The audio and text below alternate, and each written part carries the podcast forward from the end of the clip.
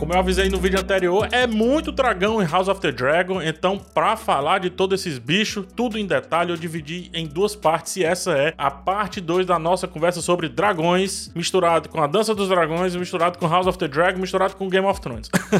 Aqui eu vou tratar dos dragões que ficaram do lado dos negros na Dança dos Dragões, isto é, a ala que apoiou Renira na disputa pelo Trono de Ferro. Se você quiser saber mais sobre os dragões em si, né, mais ou menos a origem deles, e sobre os que ficaram com os verdes, volta na parte 1 que tá tudo lá. O link tá aqui na descrição. E aproveitando que você vai descer na descrição, talvez, quem sabe, já deixa o like nesse vídeo. É simples, rápido e de graça. Muito obrigado. Então, é, como eu falei algumas vezes, na guerra civil entre os Targaryen, houve dois lados, os verdes e os negros, né? Enquanto os verdes ficaram com seis dragões, os negros tinham um céu bem mais povoado, por assim dizer. Começando pela enorme dragão fêmea Syrax. É, ela é uma dragoa.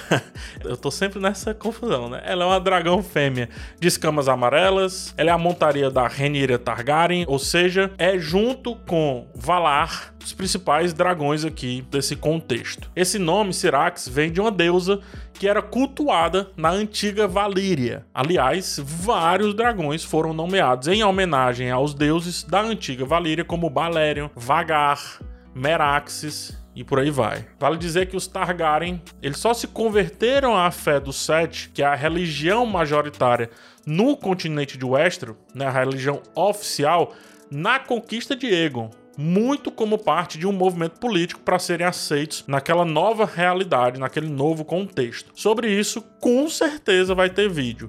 Meu amigo Moacir que tá escrevendo junto comigo isso aqui, ó, já prepara a caneta, irmão. Vamos a outro dragão, tá? Tão grande quanto Syrax, Caraxes era a montaria do príncipe Daemon Targaryen, tio da Rhaenyra e que também se tornaria o seu marido, né? Eu já falei sobre isso, tá lá no primeiro vídeo da série Universo Game of Thrones. É só dar uma olhada na playlist que tem. Ele era um dragão imenso, muito esguio, de escamas vermelhas e muito feroz. É um dragão difícil de ser domado, o que lhe valeu o apelido de Verme Sangrento. Como o Demo costumava participar de muitas batalhas, Caraxes foi ficando cada vez mais experiente, muito, muito, muito, muito temido. O bicho era casca grossa. E uma parada que eu acho muito massa é como o Demo montava Caraxes ou como às vezes deixava Caraxes sem precisar de montaria e o bicho fazia a destruição enquanto ele estava fazendo outra coisa. É bem legal essa relação entre os dois. Será? Não sei se a série vai abordar, mas quando abordar você diz: "Ei, eu vi no PH". Foi o PH que falou. Olha, se garantia. Melés era outro dragão da trupe e outra dragão fêmea, né? Ela também tinha escamas vermelhas e por isso era conhecido como a Rainha Vermelha. Era um dos maiores dragões vividos e tinha lealdade à princesa Rhaenys Targaryen, que é a rainha que nunca foi. Uma história muito legal que eu vou falar em outro vídeo sobre essa rainha que nunca foi, tá? Algo que também pode ser muito importante para acompanhar House of the Dragon, né? Então, se vocês se animam com esses vídeos aí que eu tô citando, comenta aqui embaixo porque aí eu vou ter um termômetro. Ah, esse eu quero, ah, esse eu não quero. Tá anotando os dragões? Atreus, por favor, coloca os bichos aqui na tela. Os que eu citei até aqui, ó. Aí, ó. Tá anotando? Que agora a gente vai falar do Vermax. Agora é o show de X, tá? É o Vermax, um dragão jovem que tinha nascido de um ovo de Syrax, dada ao príncipe Jacares Velaryon, filho da Rhaenyra. Apesar de jovem, durante a dança dos dragões, Vermax já tinha tamanho suficiente para ser montado e talvez apareça na série. Outro dos ovos de Syrax foi dado ao príncipe Lucerys Velaryon, também filho da Rhaenyra, e dele nasceu Arrax. Mesmo sendo montado por Lucerys durante a guerra, Arrax era cinco vezes menor do que Vagar. Lembra que Vagar, maior dragão que tinha naquela parada toda ali, né? Então só para você ter como parâmetro. E foi justamente Vagar que viria a matar Arrax durante um confronto lá em Ponta Tempestade. O último dos três filhos de Rhaenyra, o príncipe Joffrey Velaryon, não se engana, não é o Joffrey lá do Game of Thrones, tá? É outro Joffrey esse aqui. Não é tão ruim quanto aquele, também não é tão bom. Ele também recebeu um ovo de dragão que eclodiu, nascendo Tiraxis. Tiraxis era um dragão muito jovem durante a dança dos dragões, então a Renira proibiu o filho de montá-lo em batalha. Vamos para Mundense, ou então o Baila-Lua, né? Em português ele foi traduzido como Baila-Lua, mas eu não consigo, só consigo chamar de Mundense ou então Balalau.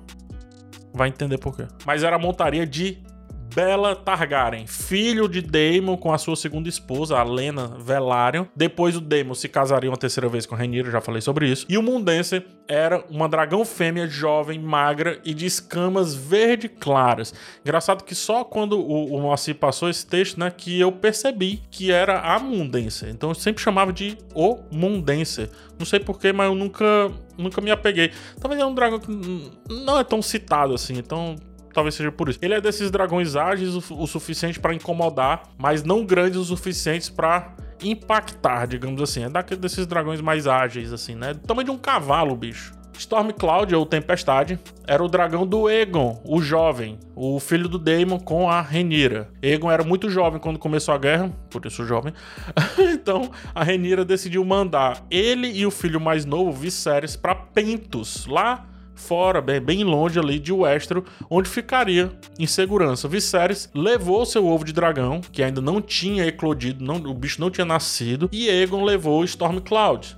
No caminho, o navio em que estavam foi atacado. Egon fugiu agarrado ao pescoço de Stormcloud, conseguiu chegar lá em Pedra do Dragão e resolver a situação. Mas o Stormcloud estava muito ferido, então acabou morrendo um pouco depois, o que supostamente traumatizou Egon e o fez perder total interesse por dragões. Eu já vi alguns relatos, isso mais em, em, em Wix e tudo, que o Egon era apaixonado por dragões, tipo Tyrion, sabe? Apaixonado por dragões, né? Só que o Tyrion não tinha, não tinha visto dragão. Então era apaixonado por dragões, mas depois disso perdeu o total apreço pelos dragões.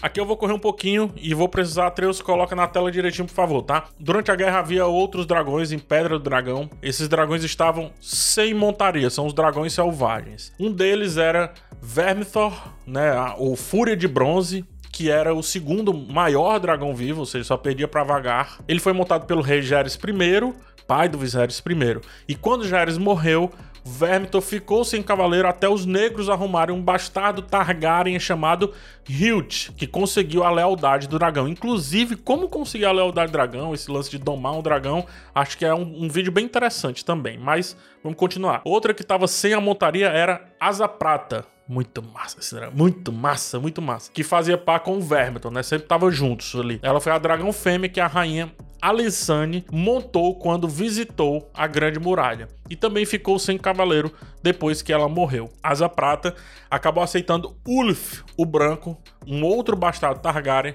como seu senhor.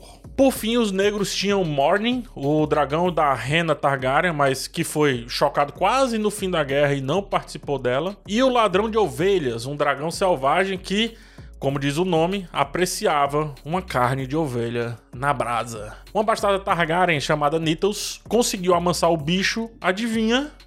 Oferecendo ovelha todo dia para ele, né? E aí passou a montá-lo depois disso. Outros dois dragões ficaram neutros durante o conflito porque continuaram selvagens e sem cavaleiros. Foi o fantasma cinzento que vivia numa torre em Monte Dragão e raramente aparecia, e o canibal, que tinha esse nome óbvio porque se alimentava de dragões mortos ou recém-nascidos. Perceba como cada dragão tem uma característica muito específica. Por isso que é um bicho muito difícil de domar, um bicho muito difícil de ter para si. Não é um pet, tá ligado?